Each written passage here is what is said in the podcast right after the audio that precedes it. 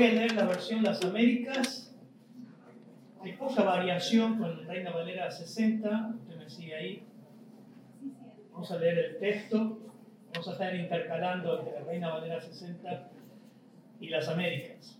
Vamos a leer el texto y, oramos. Dice, y vino uno de los siete ángeles que tenía, versículo 9, capítulo 21, versículo 9. Vamos a ir hasta el capítulo 22, versículo 5 de esta mañana. Y vino uno de los siete ángeles que tenían las siete copas llenas de las últimas siete plagas y habló conmigo diciendo, ven, te mostraré, la, te mostraré la novia, la esposa del Cordero.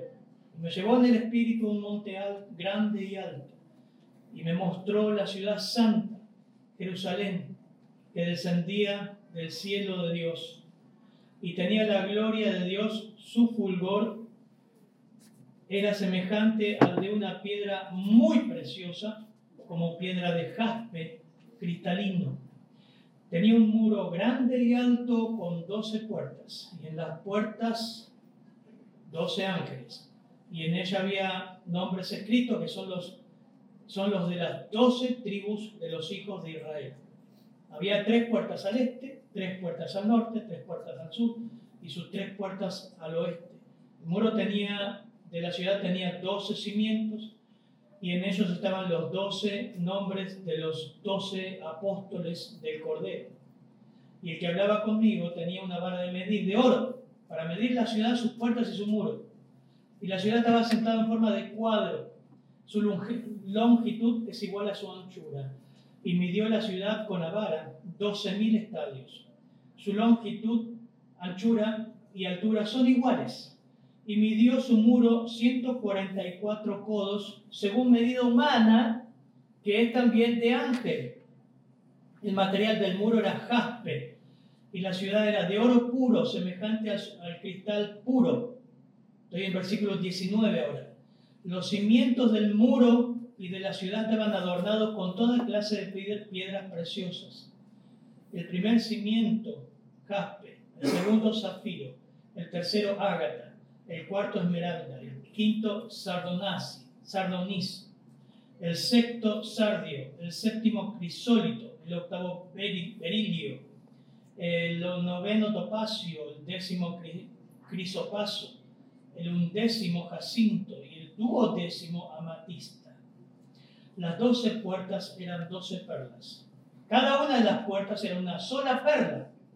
Y la calle de la ciudad era de oro puro, como cristal transparente, vidrio transparente, dice Reina Valera 60. No en ella templo alguno, porque su templo es el Señor, el Dios Todopoderoso y el Cordero. La ciudad no tiene necesidad de sol ni de luna que la ilumine, porque la gloria de Dios la ilumina y el Cordero su lumbrera. Y las naciones andarán a la luz, a su luz, y los reyes de la tierra traerán a ella su gloria. Sus puertas nunca se cerrarán de día, pues allí no habrá noche, y traerán a ella la gloria y el honor de las naciones. Y jamás entrará en ella cosa inmunda ni el que practica abominación, mentira, sino aquellos cuyos nombres están escritos en el libro de la vida del Cordero. Y me, 22.1 ahora. Y me mostró un río de agua de vida, resplandeciente como el cristal, que salía del trono de Dios y del Cordero. En medio de la calle de la ciudad y a cada lado estaba el árbol de la vida, que produce 12 clases de fruto, dando su fruto cada mes y las hojas del árbol eran para sanidad de las naciones. Y no habrá más maldición, y el trono de Dios y del Cordero estará allí, y sus siervos les servirán. Ellos verán su rostro, y su nombre estará en sus frentes. Ya no habrá más noche, y no tendrán necesidad de luz de lámpara, ni de luz de sol, porque el Señor Dios los iluminará y reinarán por los siglos de los siglos. Señor, gracias. Gracias por este tráiler de lo que va a ser la eternidad contigo, Señor. Por este adelanto de lo que va a ser morar contigo en la eternidad, con Cristo y con todos los que creyeron a lo largo de la historia de la redención. Qué hermosa mañana para estudiar esto, Señor. Qué precioso texto. En tu nombre oramos tu guía para entender, para que nos exhorte, nos anime, nos lleve a levantar la mirada, puesto los ojos en Jesús y poner la mirada en las cosas de arriba, no en las de la tierra. En tu nombre oramos por eso. Amén. Qué hermoso texto, ¿no? Tengo mucho para dar esta mañana, pero me tengo que adecuar al tiempo. Yo no sé si usted habrá hecho algún viaje alguna vez, supongo que sí, a algún lugar, a algún país, a alguna provincia, y le ha tratado de describir, de, escribir a su amigo y mandar fotos. Hoy es, hoy es posible con el celular, ¿no? No sabes el lugar que estoy. ¿Nunca les pasó eso? ¿O alguien que le manda un familiar? que está en Europa o conoce algún país. No sabes el lugar que estoy. Las cosas, la cultura, como es acá. Yo me acuerdo la primera vez que tuve el privilegio de ir a Estados Unidos, también ir a Chile, Uruguay, y descubrir cosas. No había celular en ese tiempo. Pero trataba por teléfono de describir las cosas que veía. ¿no? Todos sacan el diario, nadie se roba el diario, todos sacan el diario no te piden bolsa en el supermercado, cosas así, ¿no? Las diferencias con nuestro país. Y nuestro país es hermoso. Pero uno descubre cosas. También yendo a, las cataratas, por ejemplo. Y tratar de describir la hermosura de nuestras cataratas. No hay palabras, ¿no? Y te sentís pequeñito. Esto es, este texto, hermanos, es como hacer un, un viaje, un adelanto a la ciudad de Dios en la ciudad que nos espera. Por supuesto, cuando tenía celular para hacer selfie y mandarla ¿no? a todos nosotros. Dios quiso darle la palabra y que la palabra llegue esta mañana a ustedes, sin fotos, sin videos, sin selfies. Y ustedes puedan tener un adelanto en su mente, aunque es difícil de entender humanamente de lo que nos espera en la gloria. Ya está, ya está listo. Todo el Antiguo Testamento habla de eso. Por ejemplo, Hebreos 12, 18 nos habla que desde Abraham ya sabían de la patria que les esperaba. Hebreos 12, 18. Hebreos 12, 18 al 21, al 24, 12, 18 al 24. Yo tengo todo impreso los textos acá por si falla algo, lo tengo. Hermana, por favor. Porque no os habéis acercado a un monte que se puede tocar ni a fuego ardiente, ni a tinieblas, ni a oscuridad, ni a torbellino, ni a sonido de trompetas, ni a ruido de palabras tal, que los que oyeron rogaron que no se les hablara más, porque no podían soportar el mandato. Si aún una bestia toca el monte, será apedreada. Tan terrible era el espectáculo que Moisés dijo, Estoy aterrado y temblando. Vosotros, en cambio, os habéis acercado al monte Sión y a la ciudad de Dios vivo, la Jerusalén celestial, y a miriadas de ángeles, a la asamblea general e iglesias de los primogénitos que están inscritos en los cielos, y a Dios, el juez de todo, y a los espíritus de los justos hechos ya perfectos, y a Jesús, el mediador del nuevo pacto, y a la sangre rociada que habla mejor que la sangre de Abel. Eso habla el autor de Hebreos, citando el espectáculo aterrador que vivió Moisés en el monte de Sión, viendo al, Señor descender. Pero en cambio, en versículo 22, nosotros, los, los salvos, nos hemos acercado al monte de Sión, la ciudad del Dios vivo, y a la Jerusalén celestial. Ya, ya estamos cerca, eso es lo que está diciendo. Estamos cerca de esa ciudad y a millones de ángeles que están ahí. Este mismo autor de Hebreos nos dice en 13, 14, porque no tenemos aquí una ciudad permanente, sino que buscamos la que está por venir. Hermano, no pongas tu esperanza en quien gane las elecciones este, aquí en Argentina o en Paraguay o donde estés escuchando. Si sos hijo de Dios, nuestra mirada debe estar ahí.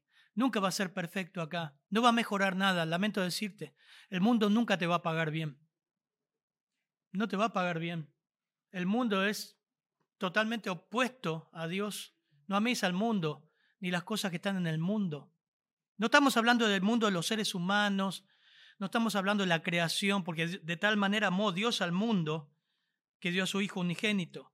Pero lo que habla ahí es el, el cosmos, el sistema del mundo. No va a cambiar.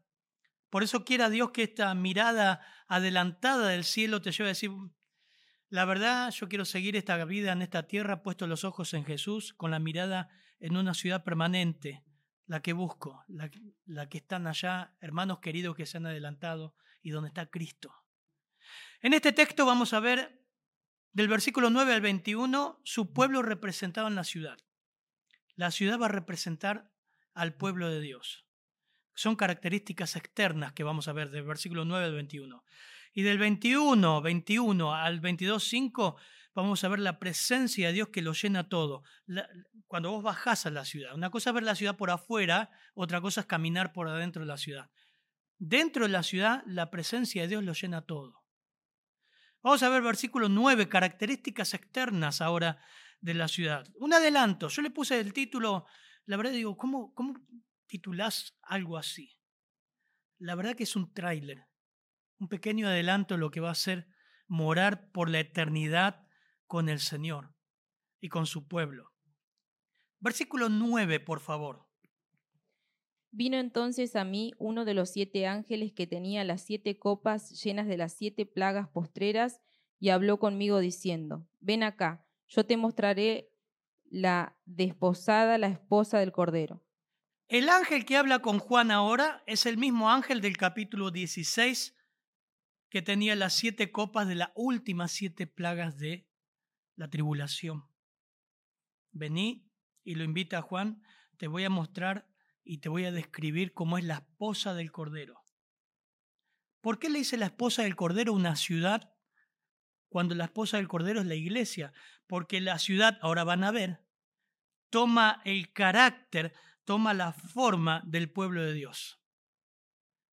La ciudad tiene muchos símbolos, por eso van a ver más de 10 veces del versículo 9 al 12, al 21, al 21, más de 10 veces el texto que aparece 12, 12, 12 puertas, 12 cimientos, 12 mil estadios, 12 ángeles, 12 apóstoles, 12 tribus de Israel. Impresionante.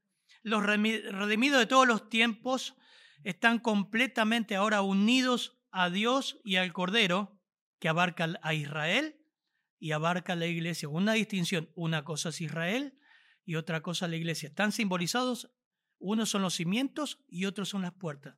El autor que es Dios, quiso simbolizar. Israel no es lo mismo que la iglesia. Interesante, ¿no? La impresión general de la ciudad era que parecía una piedra preciosísima. Fíjese versículo 10, me llevó a un monte grande y alto y me mostró una ciudad santa que descendía del cielo de Dios. Tenía la gloria de Dios. Su fulgor era, versículo 11, semejante a una piedra muy preciosa como Simil usa una comparación, como lo que, lo que Juan podría conocer, piedra de jaspe. En la actualidad se podría describir a la ciudad como un diamante que no era conocido en ese tiempo, porque jaspe era, opaco. Pero un diamante exquisitamente cortado que brillaba mucho. No sé si visto, yo nunca vi un diamante, lo vi siempre por foto, obviamente, ¿no? Pero eso mostraba el aspecto externo. Este era el impacto de lo primero que ve y trata de describirlo con sus palabras.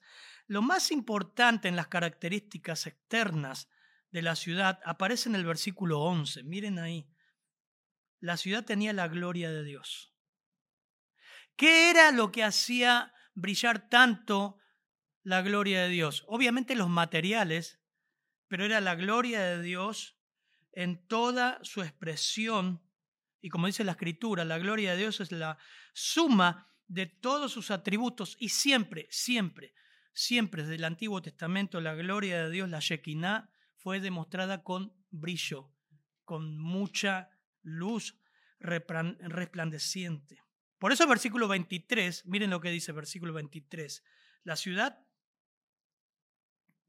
la ciudad no tiene necesidad de sol ni de luna que brillen en ella, porque la gloria de Dios la ilumina y el Cordero es su lumbrera. No tiene necesidad de- de sol, ahora lo vamos a ver, ni de luna. ¿Por qué? Porque en el versículo 11 te dice, la gloria de Dios estaba en esa ciudad, en todo su esplendor. 22.5 también dice lo mismo. Ya no habrá más noche y no tendrán necesidad de luz de lámpara ni de luz de sol, porque el Señor Dios los iluminará y reinarán por los siglos de los siglos. Un enorme y perfecto diamante reflejando la plena gloria de Dios. El primer impacto que ve Juan desde el monte observando la ciudad. El brillo era tremendo, impactante. Algunas características que nos da, dice versículo 12, tenía un muro grande y alto. Estamos viajando ¿eh? al futuro, estamos haciendo un viaje al futuro, al cielo, al cielo mismo. Lo primero que estamos viendo es las características exter- externas que nos muestra Juan. Tenía un muro grande y alto, 12, ¿lo ven? Con 12, versículo 12, dice con 12 puertas.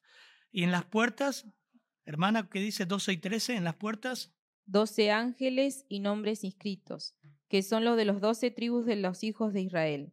Al oriente tres puertas, al norte tres puertas, al sur tres puertas, al occidente tres puertas.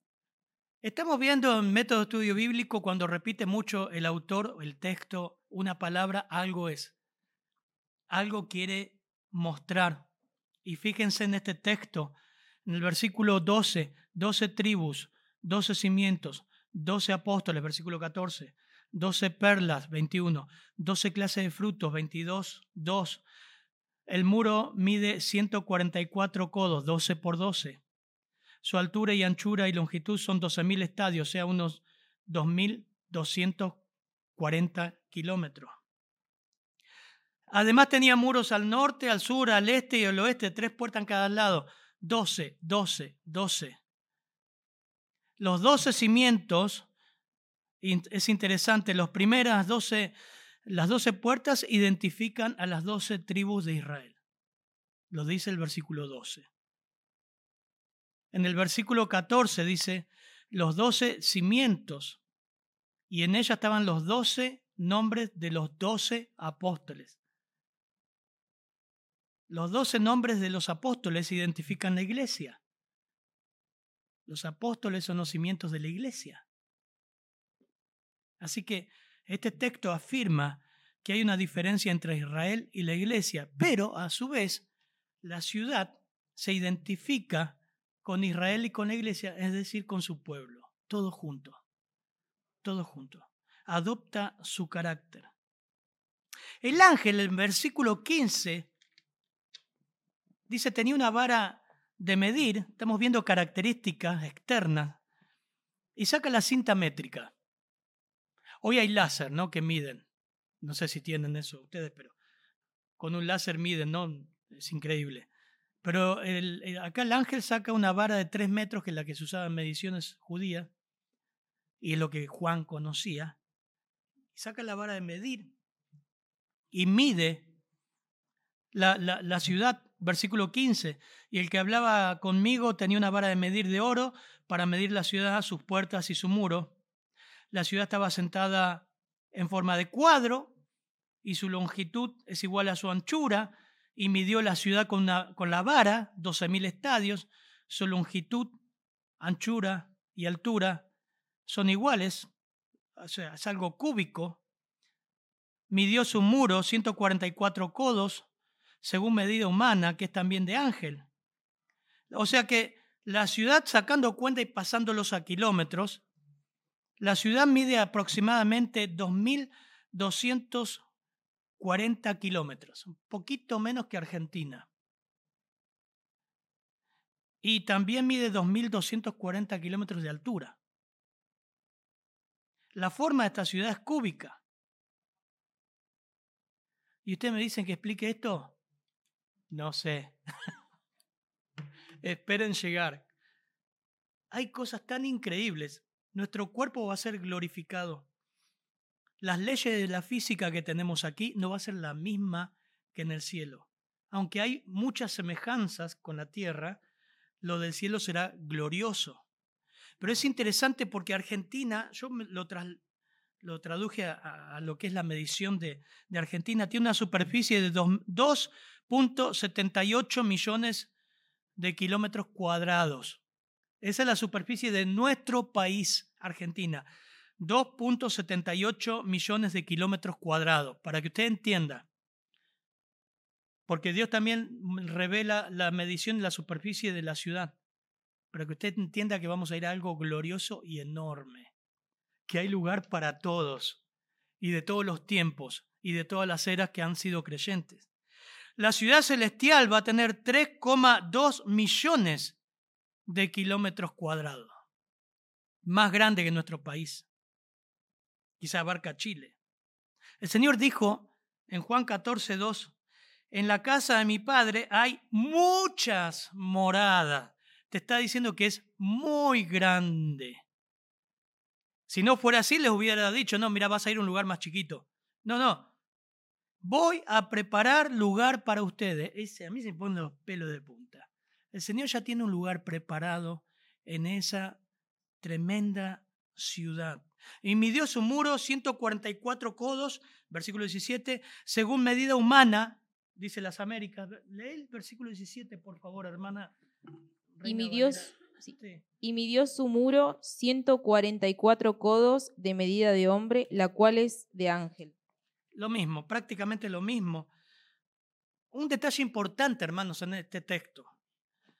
Lo que te está diciendo Juan, Dios a través de Juan, que las medidas son literales y que son, está especificando que las medidas humanas, en este caso, son iguales a las de ángel. Quiere decir que no es algo simbólico, no es una alegoría mística, sino que la ciudad mide eso. Wow, ¿no? Impresionante. Todo un continente. Todo un continente. Vamos a ver un poco eh, los materiales los materiales de la ciudad. El material del muro era jaspe. Hay algunas palabras que cuesta pronunciar, por eso le voy a pedir a la hermana Carla que lo lea. 18 al 21. El material de su muro era de jaspe, pero la ciudad era de oro puro, semejante al vidrio limpio. Y los cimientos del muro de la ciudad estaban adornados con toda piedra preciosa. El primer cimiento era jaspe, el segundo zafiro, el tercero ágata, el cuarto esmeralda, el quinto ónice, el sexto cornalina, el séptimo crisolito, el octavo berilo, el noveno topacio, el décimo crisopraso, el undécimo jacinto, el deudécimo amatista. 21 dice las doce puertas, las doce puertas eran doce perlas, cada una de las puertas era una sola perla. 21 y la calle de la ciudad era de oro puro como cristal transparente. Bueno, interesante que el muro mide 144 codos, esto es el ancho del muro, o el espesor, y son 65 metros. Sí, tiene muro la ciudad, como tenía la ciudad de Jerusalén en la antigüedad. Tiene muro. Y es interesante que Dios quiso que tenga muro. Pero miren, al contemplar el muro dice que era hecho de diamante, lo más parecido, era como diamante. La ciudad era de oro puro, semejante al vidrio limpio. Obviamente que acá emplea un lenguaje figurado, porque el oro en nuestro país, o lo que en, eh, en nuestro planeta, no es transparente. O es oro rosado o es oro amarillo. Pero lo que está diciendo que ese tipo de oro es transparente porque va a reflejar más la gloria de Dios. Completamente brilloso. Miren, les leo los cimientos. Los adornan los cimientos, porque tenían escrito el nombre de los doce apóstoles, son doce piedras de distintos colores. Ahora, me gustaría que crear la atmósfera para que imagines un poquito los colores de estas piedras y lo que será la belleza de esa ciudad. Indescriptible, indescriptible. Jaspe, Dice, el color de jaspe, no se, no se indica cuál es el color de jaspe, pero es brillante. El zafiro probablemente es azul. El ágata o calcedonia viene de Calcedonia en Turquía, básicamente es azul con vetas de otros colores. La esmeralda es verde subido. El onis o sardonis es de color rojo y blanco. La cornalina, que también se, es rubí, es el rubí, eh, es de rojo subido, aunque algunas veces combina con colores miel y ámbar. Estoy buscando lo que son, cómo, son las piedras acá, lo que vio Juan. El crisólito es de color dorado, tal vez distinto de la piedra del crisólito actual del verde pálido. El berilio es color verde mar, el topacio es transparente amarillo verdoso, el crisopraso es verde, el cacinto es violeta, la matista es púrpura. Juntas, todas esas piedras preciosas proporcionan a la ciudad un brillante y hermoso conjunto de colores. Y las puertas, dice, son como perlas. Son enormes perlas. No dice como, dice, son enormes perlas y la calle era de oro puro, transparente como vidrio. Yo creo, hermanos, que esto no está hablando de algo simbólico, tiene simbolismo, ahora vamos a ver, pero la ciudad va a ser construida, ha sido construida por la mano de Dios con estos elementos y su belleza es asombrosa. Las doce puertas eran doce perlas, algo interesante antes de pasar al capítulo 22. Las doce puertas, versículo 21 en adelante, eran doce perlas. Cada una de las puertas era una sola perla. La calle de la ciudad era de oro puro como cristal transparente. Un autor escribió, interesante, porque todo lo demás son piedras eh, minerales, pero la perla es el único elemento o material que se cultiva en un organismo vivo cuán apropiado, dice. Mientras todos los demás son metales o piedras, la perla es una gema que se forma dentro de la ostra, la única que se forma dentro de un ser viviente. Dios quiso que las puertas sean ahora de perlas. La humilde ostra recibe una irritación o herida, una partícula de arena, y alrededor de esa partícula ofensiva que le ha herido, entrando en su interior, construye una perla. Ustedes saben eso. La perla es la respuesta de la ostra a lo que ha causado daño. La tierra gloriosa es la respuesta de Dios en Cristo a hombres malvados como nosotros, que crucificaron al amado Salvador y lo expusieron a vergüenza pública. Es algo muy propio de Dios hacer estas cosas y hacer estas puertas en el cielo de perlas. Los santos en su andar por la eternidad recordarán siempre al pasar por las puertas de gloria que el acceso a la casa de Dios es solo gracias al Calvario. Piensen, piensen en el tamaño de esos muros. 2.200 kilómetros. La altura. Piensen en las perlas sobrenaturales de que están hechas. Piensa en el sufrimiento gigantesco que simbolizan esas puertas de perlas por los siglos de los siglos. Nos recordarán que estamos ahí por el sufrimiento de Cristo.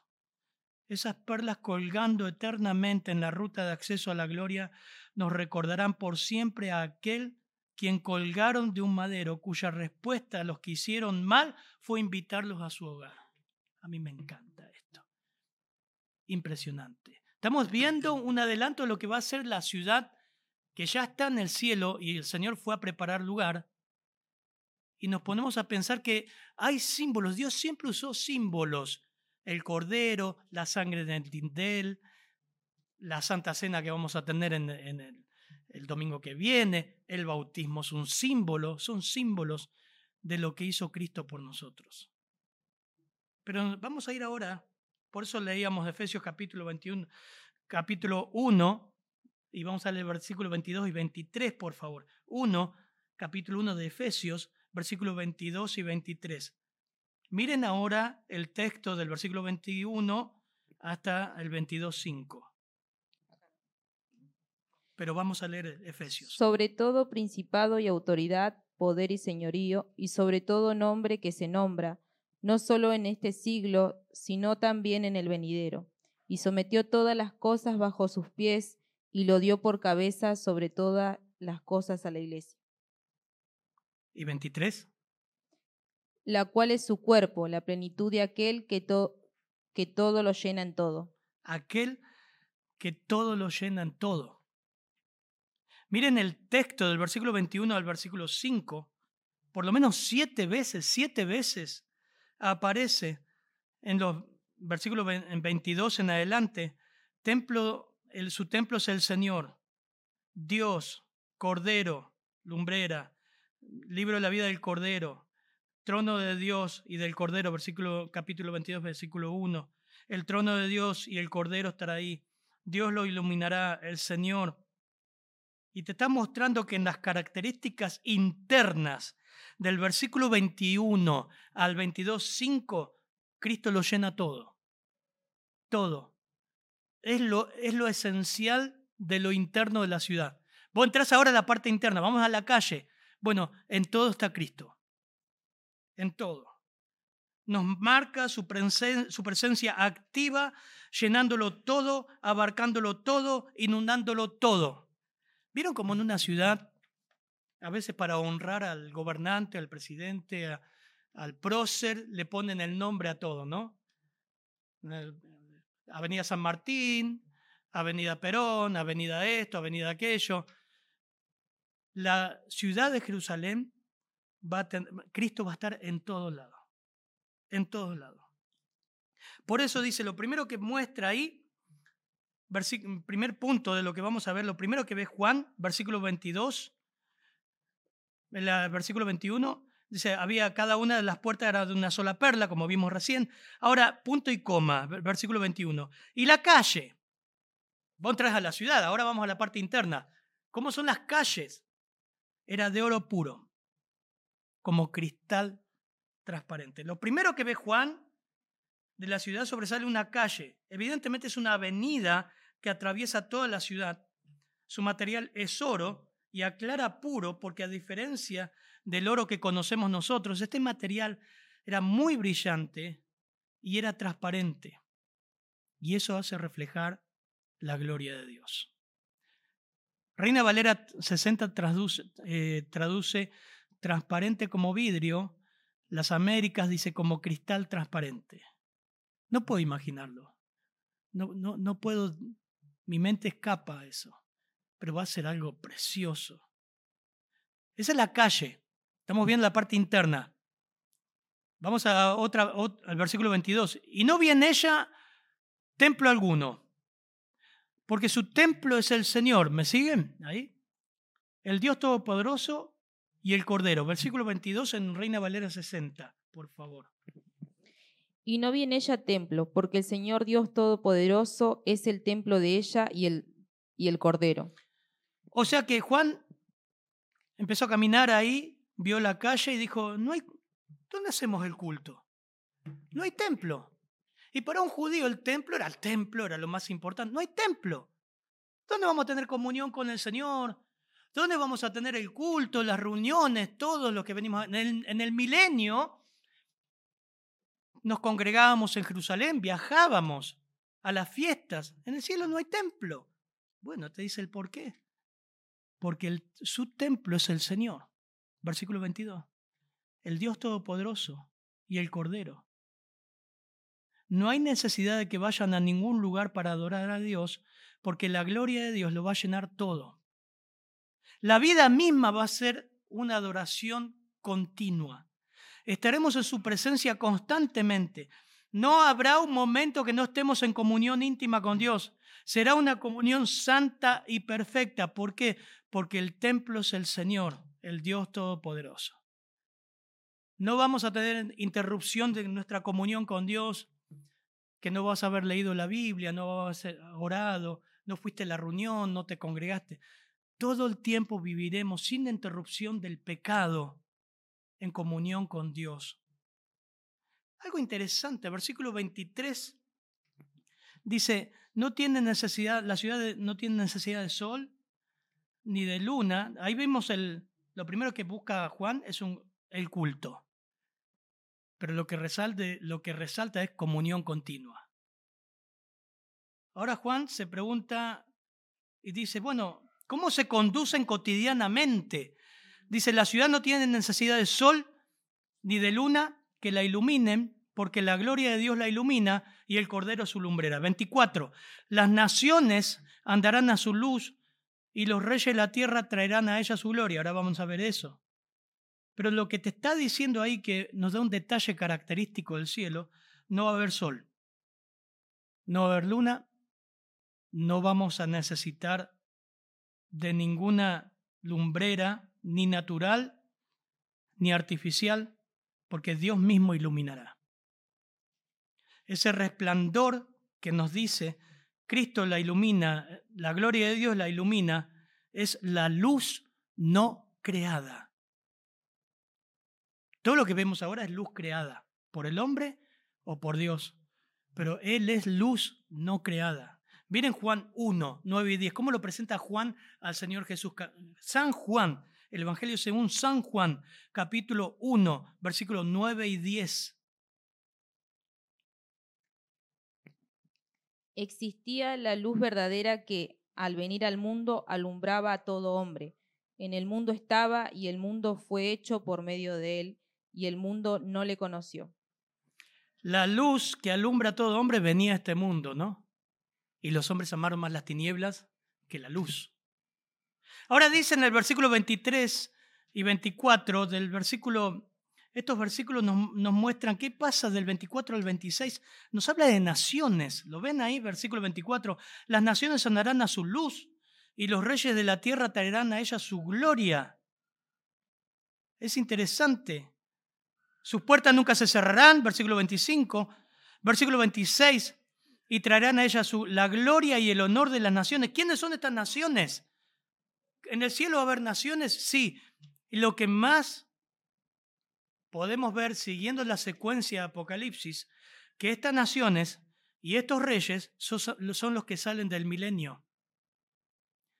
Recuerden que en el milenio se rebelan contra el Señor, vienen a hacer guerra con Él y Él los fulmina. Pero hay un montón de naciones, un montón de creyentes. ¿Qué pasa con eso? Acá están. Todos los comentaristas convergen en que estos son las naciones que nacen del, salen del milenio y son pasados como Enoch, como la iglesia, al estado eterno. Y traen al cielo su gloria y las naciones viven a, a la luz de Cristo. Así que esa es la conducción. Pero también nos dice en versículo 27, jamás entrará en ella nada inmundo. ¿Cómo, cómo califican quiénes son los que entran en esta ciudad? Jamás en ella, en esta ciudad, entrará algo inmundo, ni el que practica abominación y mentira, sino solo aquellos cuyos nombres están escritos en el libro de la vida del Cordero. Hay una calificación de ciudadanía. No va a entrar todas las personas que mueran acá, hermano o si nos estás escuchando, no todos los que mueren en este planeta, en este mundo, van al cielo. Y esto te lo dice, no va a entrar nadie inmundo. Salmo 5 nos dice, porque tú no eres un Dios que se complace en la maldad, el malo no habitará junto a ti. Los insensatos no estarán delante de tus ojos aborreces a todos los que hacen iniquidad, destruirás a los que hablan mentira. Eso es el juez justo. No hay visa, hermano, para entrar. La única forma de entrar es a través de Cristo.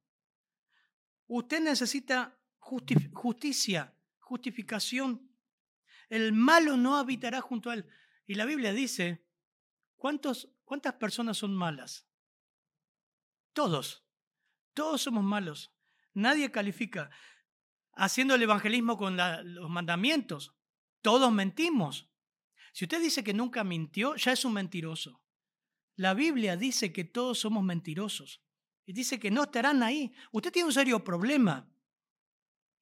Porque ahí te le está mostrando que no hay nadie bueno, no hay quien haga lo bueno, y usted no puede entrar en esa, en esa ciudad.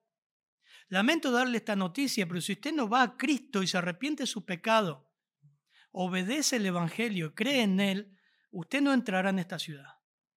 Es solamente, solamente para aquellos que están escritos en el libro de la vida del Cordero. Y usted no lo escribe con sus buenas obras.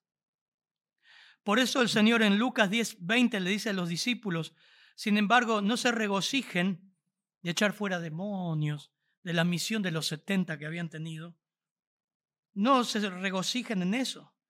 Regocíjense en que sus nombres están escritos en los cielos, porque creyeron. Así que esa es la calificación de la ciudadanía. Usted tiene que examinarse si usted califica para entrar ahí o se cree bueno. En quinto lugar, no solamente vimos la calificación, la conducción, el culto, la calle, hay un caudal que sale del trono de Dios. 22, 1 al 2, por favor.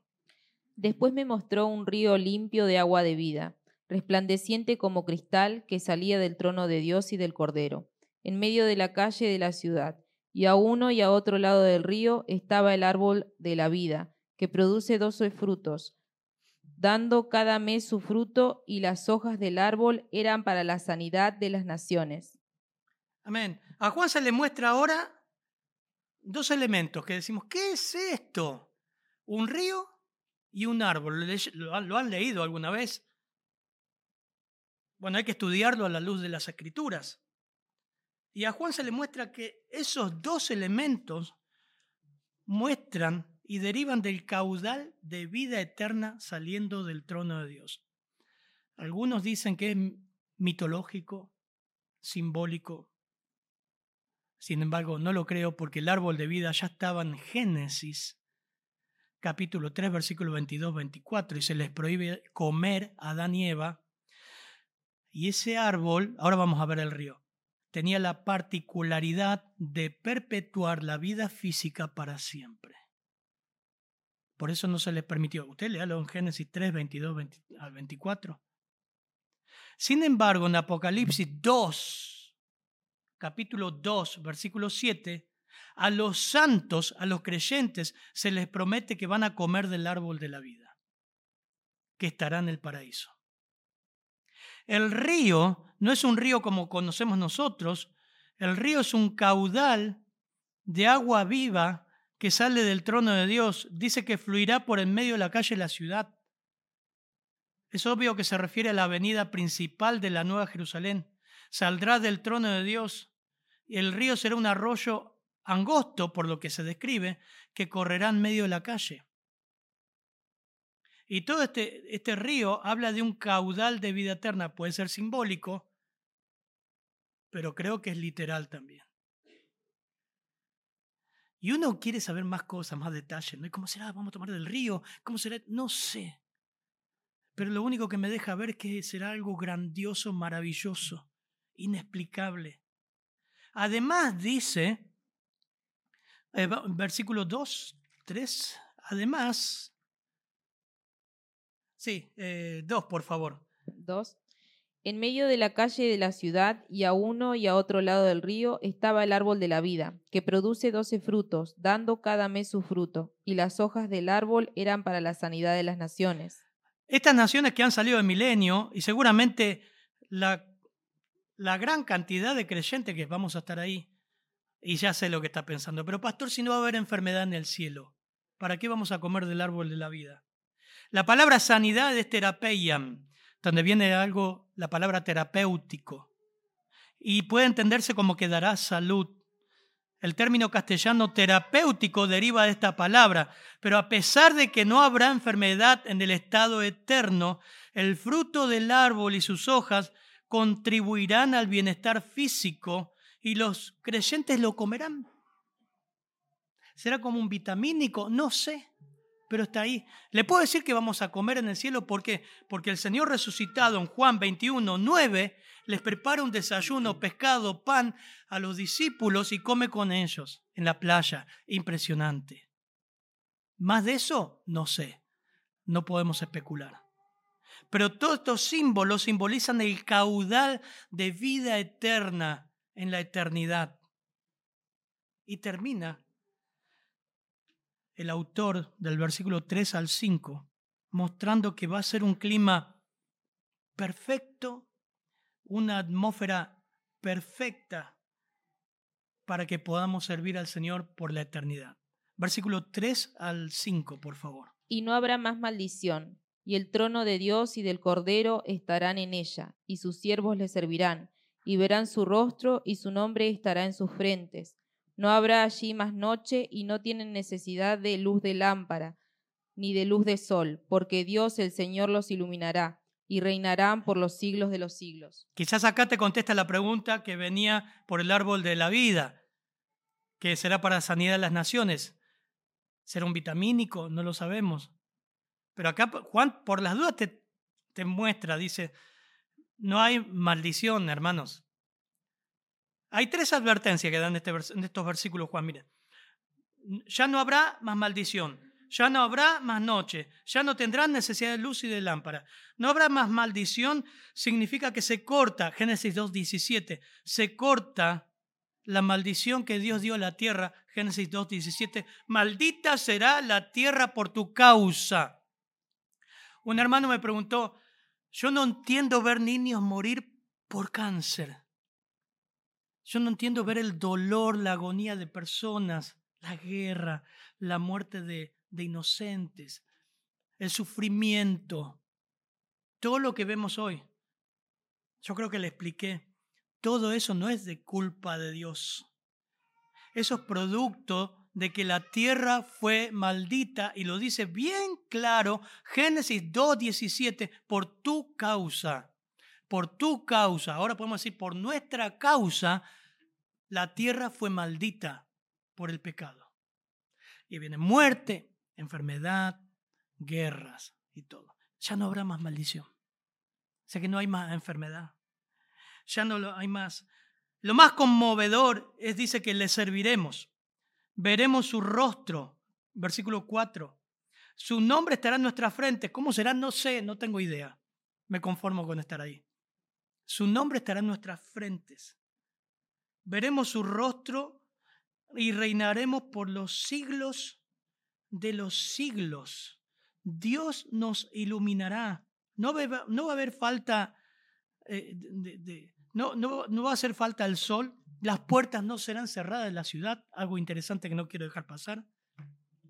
Las puertas en las ciudades antiguas tenían muros, se cerraban a la noche por los saqueos. Sí, sí, sí, por eso, por los saqueadores, los invasores. En la Jerusalén celestial las puertas estarán abiertas todo el tiempo. No hay noche, no hay temor, no hay saqueos no hay ladrones, porque nada inmundo va a entrar ahí. Hermanos, dedicaremos toda la eternidad para llevar la infinidad de tareas que la ilimitada mente de Dios pueda concebir. Será algo totalmente asombroso. Vamos a servir a Dios para siempre, sin luchar con el pecado, con el dolor de huesos, con enfermedades, con interrupciones, con el trabajo, con el desánimo. No vamos a luchar con, serviremos por la eternidad. Es hermoso servir a Dios, hermano. Dígame, cuando estamos juntos trabajando, es una preciosura. Yo lo veo a los chicos, no quiero que sea grande, cuando lo veo a los chicos trabajando con el concurso, todo el tiempo metido ahí, me encanta. Sus mentes están ahí, viendo de hacerlo mejor. Las maestras de escuela dominical sirviendo, los de música ensayando. Imagínense esto multiplicado por lo perfecto. Y ya no lucharemos con nuestro propio pecado, con nuestro propio pecado. Y saben lo más asombroso, más asombroso, acompáñenme a Lucas 12, 37. El Señor dice ahí en Lucas 12, 37, bienaventurados, 12, 37 de Lucas, aquellos siervos a los cuales el Señor cuando venga halle velando. De cierto os digo que se ceñirá. Miren esto. Y hará que se sienten a la mesa. Miren esto, y vendrá a servirles. Nosotros serviremos al Señor y Él nos servirá a nosotros. Y me viene a la mente Juan 21, cuando el Señor dice, vengan, coman. Y tenía un pez asado, pan. Hijos, hijitos, vengan. Estaban en la playa, habían pescado toda la noche, no habían conseguido nada. Y bueno, después en el aposento alto él se ciñó la toalla, le lavó los pies a los discípulos. Imaginen este Señor sirviéndonos a nosotros, donde echaremos sus coronas, nuestras coronas a sus pies. Impresionante, hermanos, nos espera la capital del cielo, de una incalculable belleza, prácticamente indescriptible. Es como cuando queremos explicar a un amigo un lugar bello que hemos conocido y decimos, no te lo puedo explicar, tenés que venir. Algo te digo, pero tenés que conocer. No sé cómo decirte. Pero las más, lo más impactante que siendo tan rebelde pecadores, fuimos hechos justo sin merecerlo, como dice esa canción que cantábamos. Disfrutaremos de íntima comunión con Dios, de servirle sin limitaciones por el pecado, por enfermedad, por todo lo que en la vida terrenal tenemos. Y un último pasaje puesto de pie, Romanos 8, 18.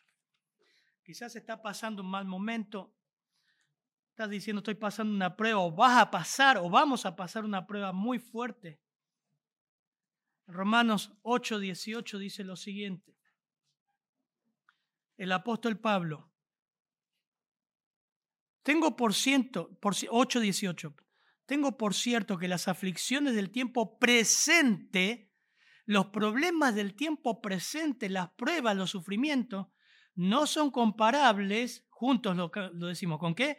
Con la gloria venidera que nosotros has de manifestarse. Amén. Padre, gracias. Gracias por este texto de incalculable belleza, difícil de explicar, pero que nos das una muestra de lo que nos espera allá en el cielo, Señor, donde están muchos hermanos amados ya disfrutando de, este tiempo, ese tiempo. En tu casa hay muchas moradas y estás preparando lugar para nosotros. Ayúdanos a vivir con una perspectiva bíblica, pensando en el cielo y que nos lleve a pensar también en el Evangelio al compartirlo, al servirte. Gracias, Señor. Ayúdanos a mantenernos en este mundo en comunión contigo, Señor en tu nombre. Amén, Señor.